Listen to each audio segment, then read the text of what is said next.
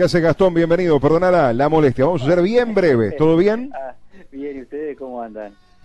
Bien, todo muy bien, todo muy bien. ¿No puedes decir hasta qué fecha está abierto el TMS? Porque Peñarol, Sí. hace un ratito hablamos, habla- hablamos con Jara.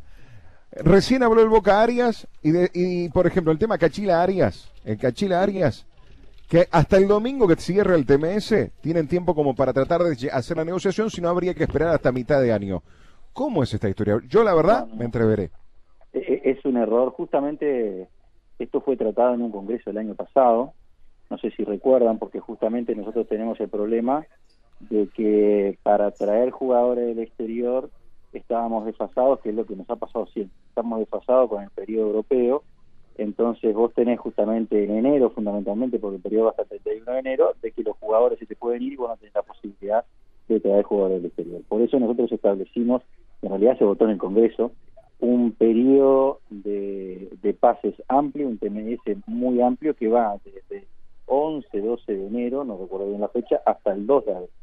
Con lo cual, hasta el 2 de abril perfectamente se pueden traer jugadores del exterior con un limitante especial, ¿no? El limitante que tenés es que necesariamente es hasta el día antes que comience el campeonato de apertura, es decir, que el campeonato de apertura empiece, por decirles algo, el 30 de marzo, vos tenés tiempo hasta el 29 de marzo para traer jugadores.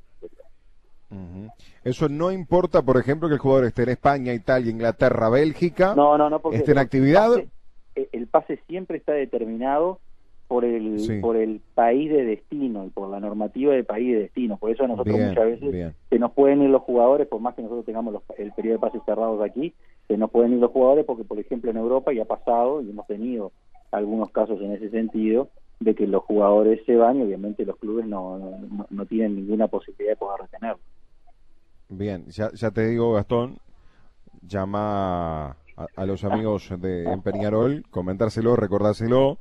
Esto me imagino que también para los dirigentes de otros equipos, ejemplo nacional, que está buscando jugadores en el exterior, como para que los, los tengan presente. No, no, y, en el caso, y, en- y en el caso, por ejemplo, del Boca Arias, que recién hablaba con nosotros, exactamente lo mismo. Es así, además que está chequeado incluso con, con, con la administración de la AUF, los encargados de TMS.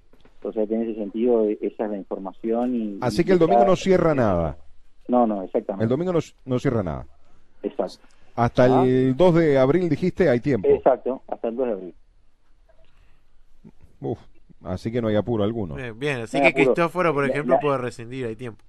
Exacto, la única limitante tenés de que si la apertura empieza antes, ahí se corre hacia atrás porque es hasta el día antes de que comience el campeonato. ¿Ah?